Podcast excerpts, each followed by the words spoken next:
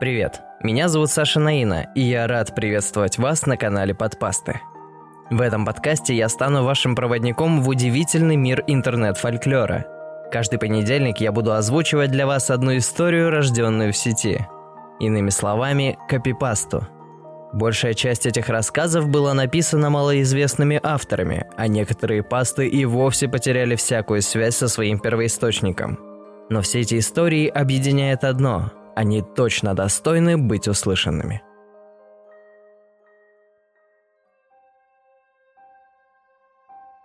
Тени под лестницей.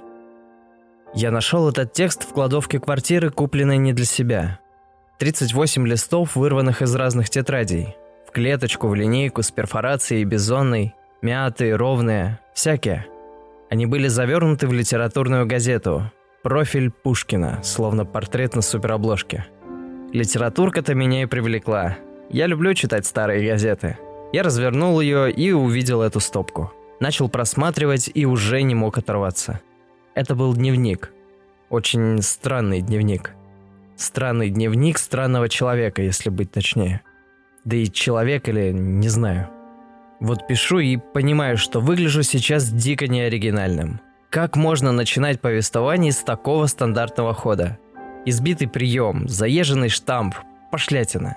Где только литераторы не находили чужие рукописи. И в бутылке, и в ванне, и в кармане. У меня вот в кладовке, на полке, заваленной старыми ботинками, заставленной пыльными банками и бутылками. Но что делать, если все, что я рассказываю, правда? Вернее, почти все. Что-то, совсем немногое я домыслил, многое поправил, еще больше выкинул, но суть не изменилась. Вот эти листы, Сейчас я смотрю на них, я касаюсь их. Они лежат возле клавиатуры компьютера, и мне хочется отодвинуть их подальше, придавить чем-нибудь тяжелым, а лучше убрать в ящик стола, на самое дно, чтобы полностью забыть об их существовании. Так я и сделаю, но лишь после того, как закончу этот рассказ. Мне жутко, очень жутко, потому что я верю, в этих бумагах правда. Запись первая. Зачем я ее послушал? Почему я всегда ее слушаю? Хотя, казалось бы, кто она такая? Бывшая жена? Чужая жена? Раздраженный голос в телефонной трубке. Я даже не знаю, как она сейчас выглядит. Она велела разменять трехкомнатную квартиру. И я был не против. Действительно, зачем мне большая квартира? Мне достаточно и однокомнатной. Пусть только будет просторная кухня, такая, чтобы можно было там поставить диван.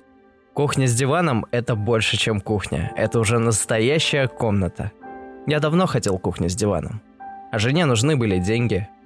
«Продай квартиру», – сказала она холодным ровным голосом. «Нам с Машей нужны деньги. Маша – это моя дочь. Она уже большая, и я не знаю, как она сейчас выглядит. Купишь себе что-нибудь поскромней», – сказала жена. «Остаток денег пришли нам». Я никогда не умел с ней спорить, даже когда она стала чужой. Я продал квартиру. Вернее, лишился ее. Вот уже вторые сутки я ночую на вокзале. Дурак! Отчаянно ругаю себя, и морщусь, и трясу головой. Знал же о риске, но не захотел лишней беготни. Доверился напористому, улыбчивому человеку, пришедшему по объявлению. Дурак, дурак, дурак! Что теперь? Куда теперь? Милиции сделать ничего не могут. Так они мне объяснили. Все документы чистые, я сам их подписал, безо всякого принуждения. А улыбчивый покупатель больше мне не улыбается. Он страшный человек. Как же я сразу этого не заметил. Господи, ну что я за дурак? Завтра опять пойду туда. К нему. И пусть будет, что будет. Запись вторая. На третий этаж поднимался долго, будто по ступеням эшафота шел. Встретил соседку, перекинулся парой слов, хоть и совсем не хотел с ней разговаривать. Какой у нее был взгляд. Видимо, уже все знает. Наверное, весь дом уже в курсе случившегося со мной. Ну и пусть. Позвонил в квартиру. Кнопка возле двери моя, а голос звонка чужой. Переливчивый, насмешливый. Вышел новый хозяин. В шелком халате, босой, бритый, в зубах спичка. Привалился к косяку и глянул сквозь меня. «Чё?» Поймите, говорю ему жалостливо, забыв поздороваться. Мне совсем негде жить. Вы обманули меня, совсем обманули. Ну купите мне хоть дом в деревне. какую-нибудь развалюху с печным отоплением. Я не могу без крыши. Тороплюсь, видя, как мутнеют его глаза, и ненавижу себя за слабину в голосе, за дрожь, за неуверенность. Пожалуйста, пока лето, я еще как-нибудь, но ведь осень, зима, как же я буду? Я тебе говорил, чтоб ты больше здесь не показывался. Его пальцы сжимаются. Говорил. Я тебя предупреждал, что урою, если еще раз увижу. Он делает шаг вперед, прикрывает дверь. Предупреждал. Я отступаю, лепечу что-то. Он сильнее меня. Он моложе, тяжелее, но это не главное. Я знаю, что он страшный человек, что у него много друзей, они все такие же бритые, молодые, здоровые. Я знаю, что у него есть оружие. Знаю, что он уже убивал. Он хищник, он людоед.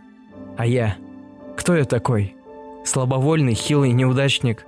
Удар бросает меня на ступени лестницы. Я задыхаюсь. В животе становится горячо, но я еще пытаюсь ему что-то доказать. Мне дико, мне чудно и обидно. Меня бьют в моем доме. Меня не пускают в мою квартиру. Очередной удар отзывается звоном в ушах.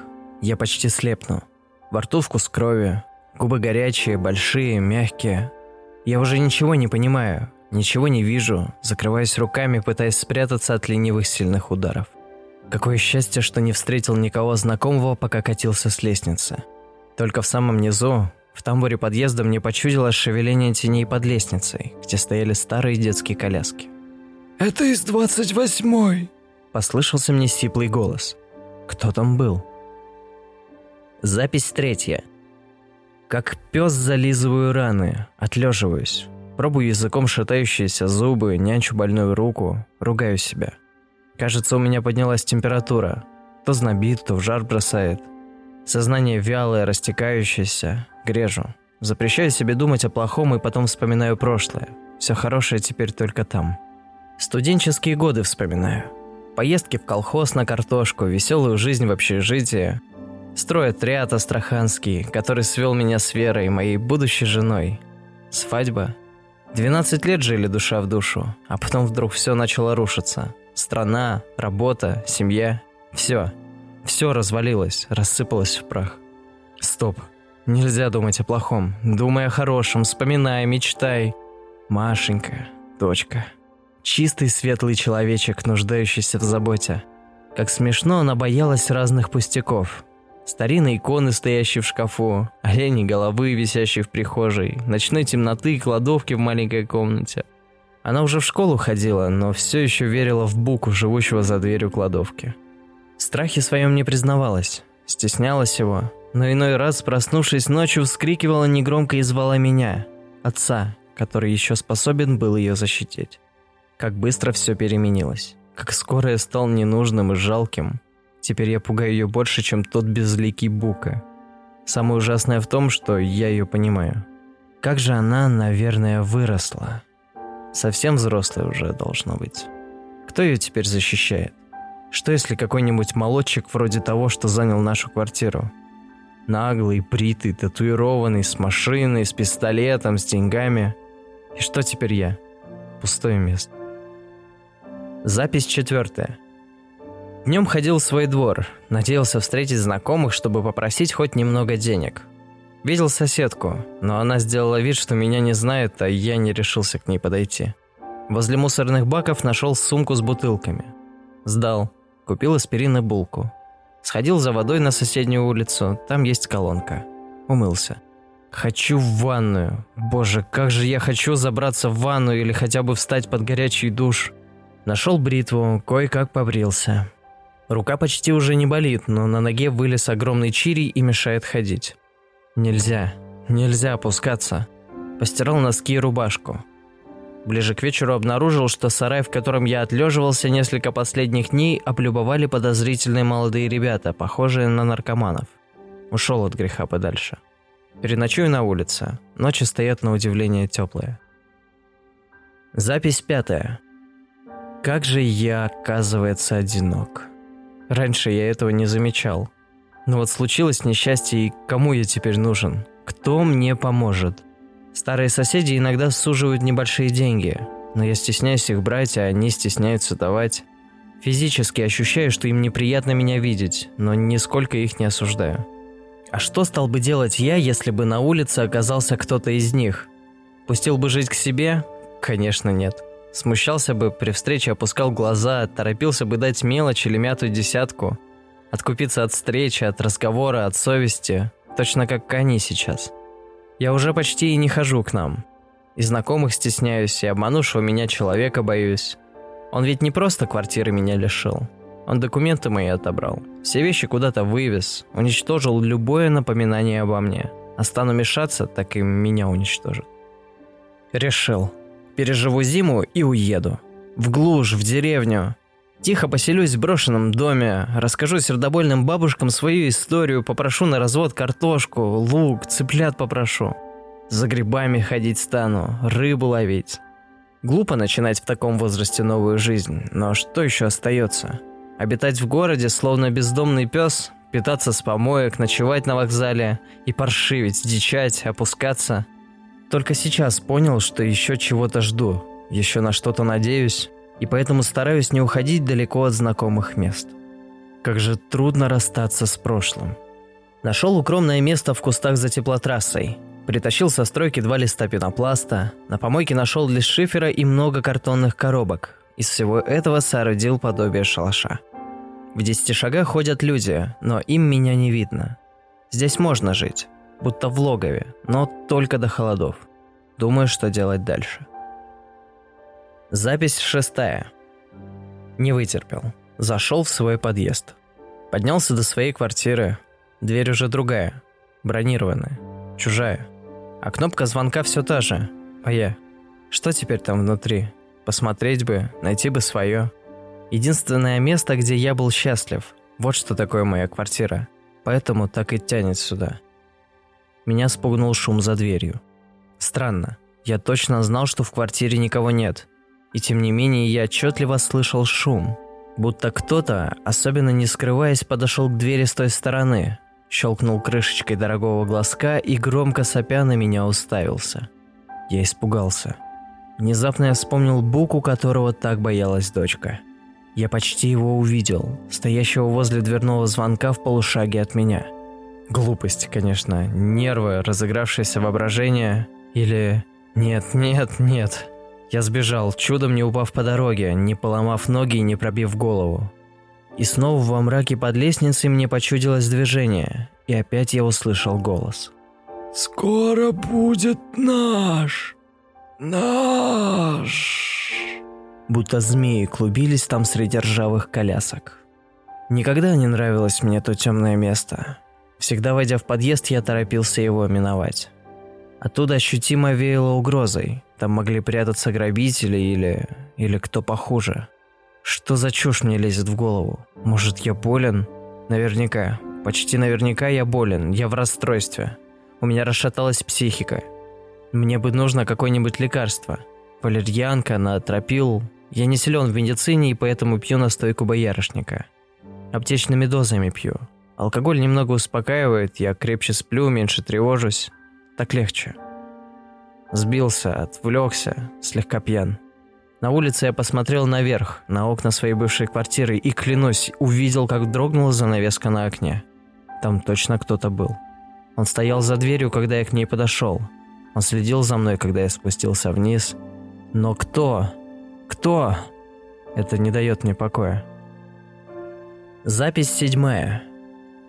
Чувствуется близкая осень. Ночами холодно. Я успел привыкнуть жить на улице, но теперь мерзну. Натаскал свою берлогу рваных матрасов и прочего тряпья, устраиваясь на них как в гнезде.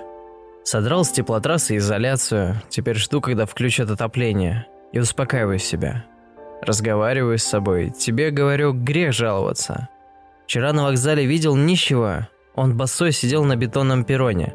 Подошел. Спросил, где он живет. Оказалось здесь же, под этой бетонной плитой, в норе расщелине, забитой мусором и газетами.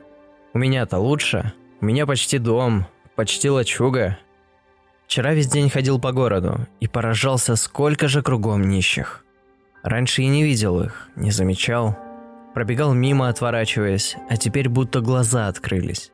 Поговорил еще с двумя, помимо того, что сидел на перроне. Они даже милостыню не клянчат, говорят бесполезно, живут как бродячие псы. Невыносимо смотреть на таких людей.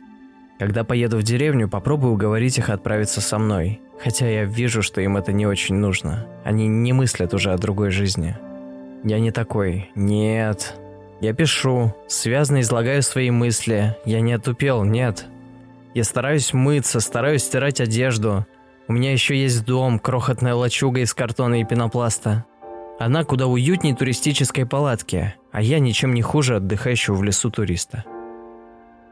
Запись восьмая. Схожу с ума. Происходит что-то невообразимое, что-то невозможное. Я начинаю видеть странные вещи. То, что раньше составляло мою жизнь, теперь ушло на второй план, словно дымкой подернулось, размылось, поблекло. И сквозь этот мутный фон начинает проступать нечто совершенно мне незнакомое, пугающее, страшное. Не верю своим глазам, своим ушам, всем своим чувствам не верю. Галлюцинации, да, это точно галлюцинации. Я болен, я сильно болен. Больше не знаю, чем объяснить происходящее со мной. Запись девятая. Два дня лежал в берлоге, никуда не ходил, лечился боярышником. Кажется, мне чуть лучше, но черт возьми, я начинаю бояться большого мира. С ним определенно что-то происходит. Сегодня пойду в свой дом клянчить деньги у соседей. Стыдно. А впрочем, ладно, не обеднеют. Я же не по 100 рублей прошу. Десятка – это максимум, на который я рассчитываю. Вот только наберусь храбрости и сразу отправлюсь. Запись десятая. Это невыносимо. Это невозможно. Я видел их, я говорил с ними. Напьюсь. Сейчас же только бы забыть эти лица. Неужели со мной все кончено? Не верю, не верю, не верю. Запись одиннадцатая. Теперь пьян. Так лучше. Могу рассказать, что произошло. Должен рассказать. А то эти истерики на бумаге мне самому неприятны. Так хоть будет ясно, почему я взвинчен. Итак, Сегодня после полудня я отправился обходить знакомых. Двери открыли только трое. Они смотрели сквозь меня, когда я просил у них денег, будто не могли сфокусировать на мне свой плавающий взгляд.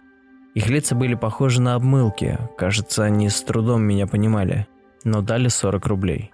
На четвертом этаже на окне лестничной площадки я подобрал пять пивных бутылок, сунул в пакет, который теперь всегда ношу с собой.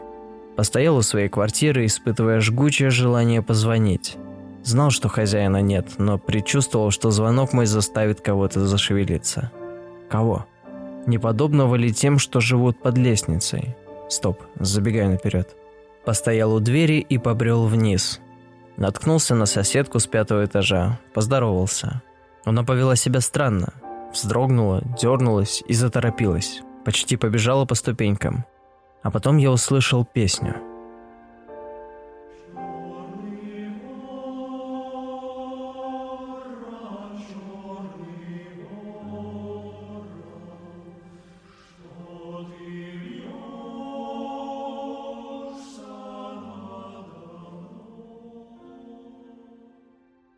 Галлюцинация, решил я.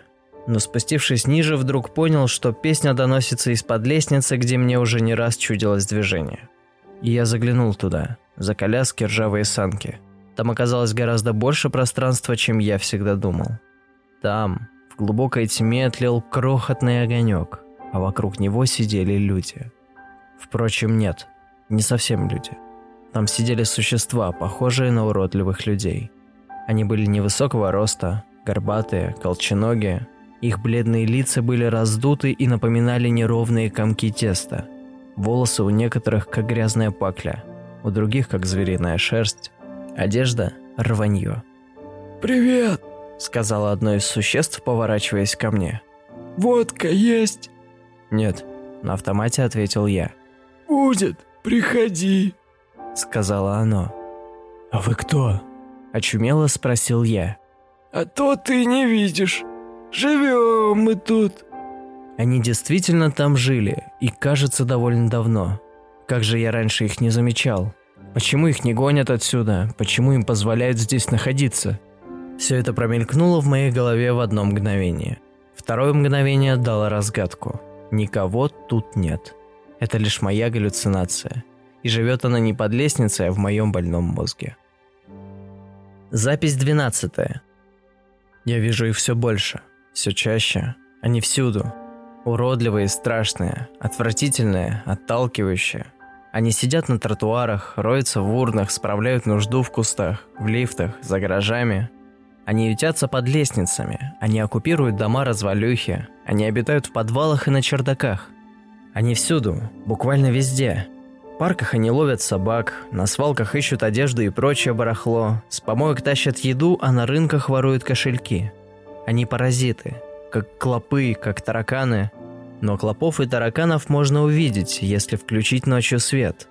Их можно поймать и раздавить, а эти совершенно неуловимы, абсолютно невидимы. Я один их вижу. Всюду.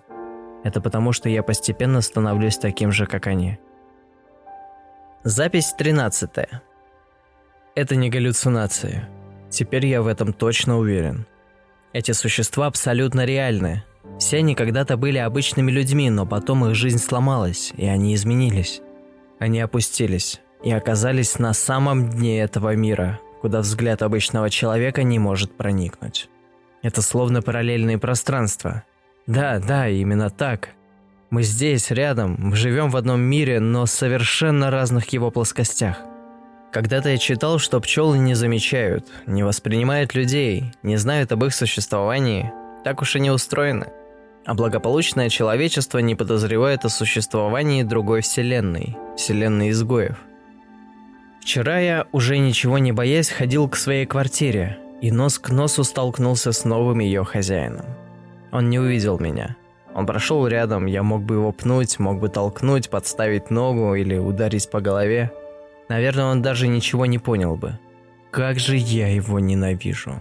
Другие люди тоже не замечают меня. Не все, но большинство. Вчера я воспользовался этим и украл бумажник. Нет, мне не стыдно. Документы я вернул, подбросил к двери. А денег там было 130 рублей. Я никого не разорил. Нужно бояться собак. Они нас чуют. Еще я опасаюсь милиционеров. Многие из них меня все еще замечают. Думаю, это временно. Дна я пока не достиг, но я туда стремлюсь. У меня есть план. Запись 14. Наблюдаю, анализирую. Они разные. У них существует определенная иерархия. Очень долго вспоминал это слово, чувствую, что тупею. Те, что обитают на улице, самые низшие. Они держатся стаями и воюют с другими подобными стаями.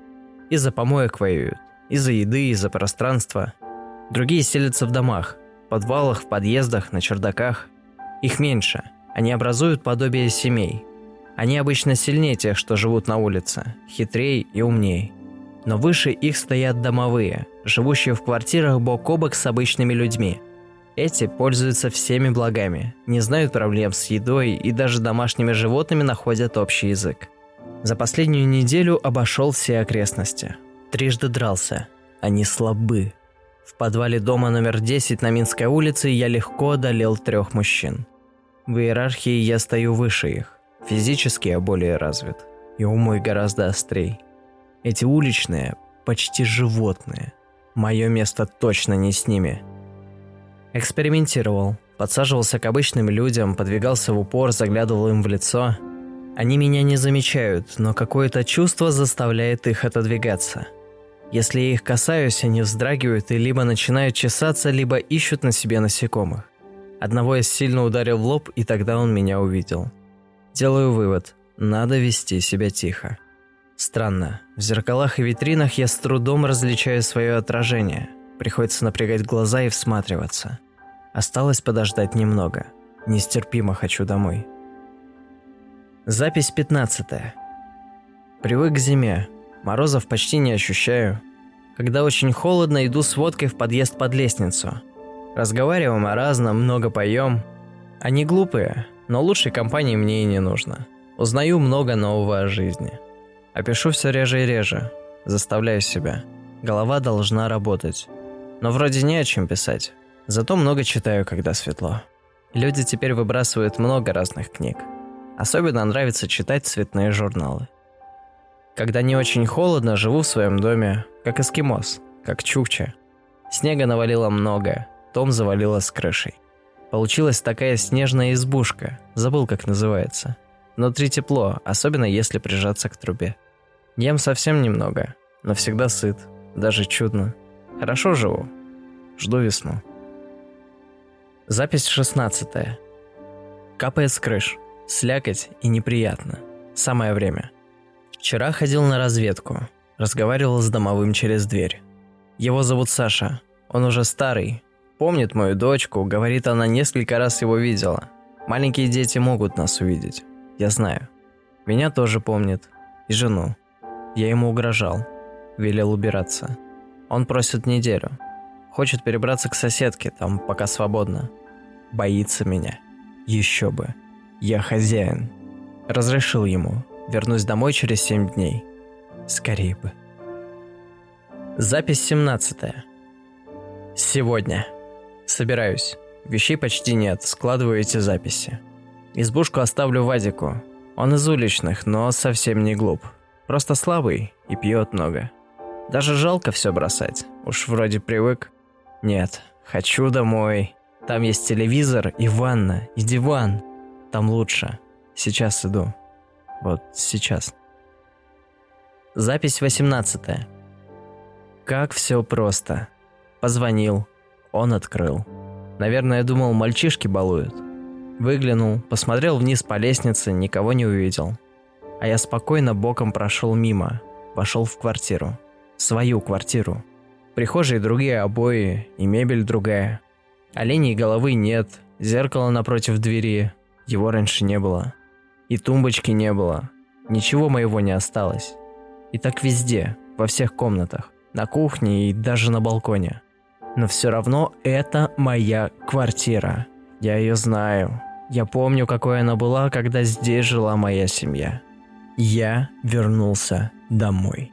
В кладовке много места. Поселюсь для начала там, но точно не собираюсь торчать дней все время. Запись 19. Он чужой. Не могу жить с ним рядом, не хочу. Ненавижу, ненавижу. Сегодня ночью я подошел к нему и долго смотрел, как он спит. Он отвратителен. Я многое о нем узнал. К нему часто приходят друзья, и они говорят о делах.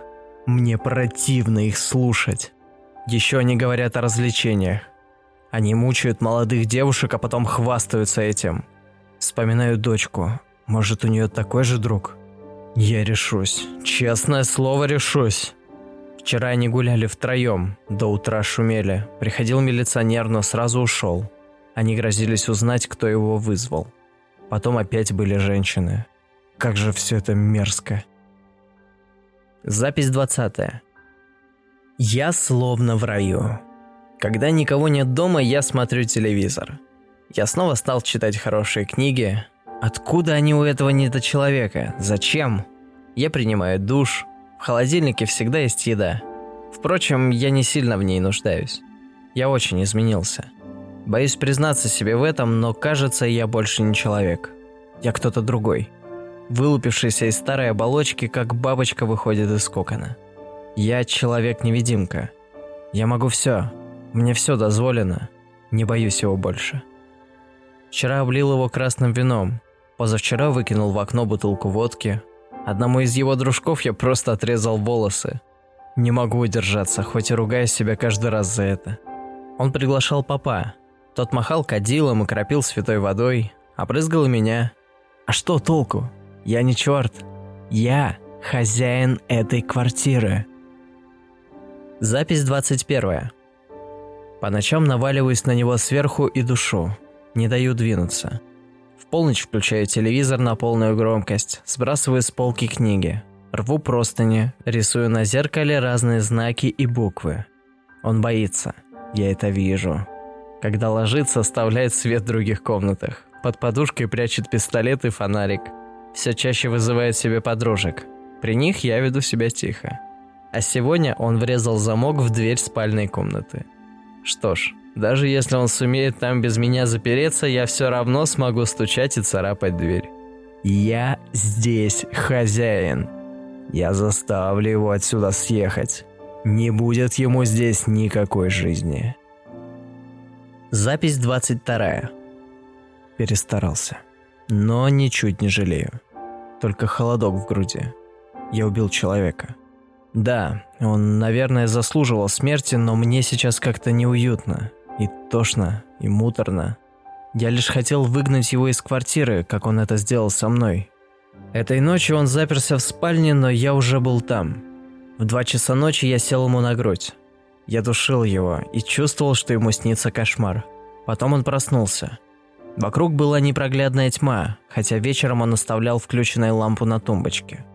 Он захрипел, задыхаясь, вырвал правую руку из-под одеяла, ударил ладонью по невидимой кнопке, но лампа не зажглась. Я выдернул ее из розетки. Он задергался, пытаясь меня скинуть, но я крепко держался. Он вытащил пистолет из-под подушки, но я увернулся от выстрела и выбил оружие из его руки и тогда он выхватил фонарь. Луч света ударил меня в лицо. Я совершенно ослеп, я ослабил хватку, но он уже не пытался вырваться. Он вдруг весь обмяк, и воздух вышел из него, как из проколотой шины. У него не выдержало сердце. Думаю, я знаю почему. Уверен, он просто увидел меня и умер от ужаса. Запись 23. Наконец-то все кончилось. Шум, сутолока, милиция, чужие люди – Теперь я один в своей квартире. Теперь у меня все хорошо. Жду. Знаю, что рано или поздно у меня появятся новые жильцы. Я не собираюсь им мешать. Опять займу кладовку, стану жить тихо, ничем себя не выдавая. Если, конечно, они будут хорошие люди. Ну а если нет, что ж, тогда придется напомнить им, кто здесь хозяин.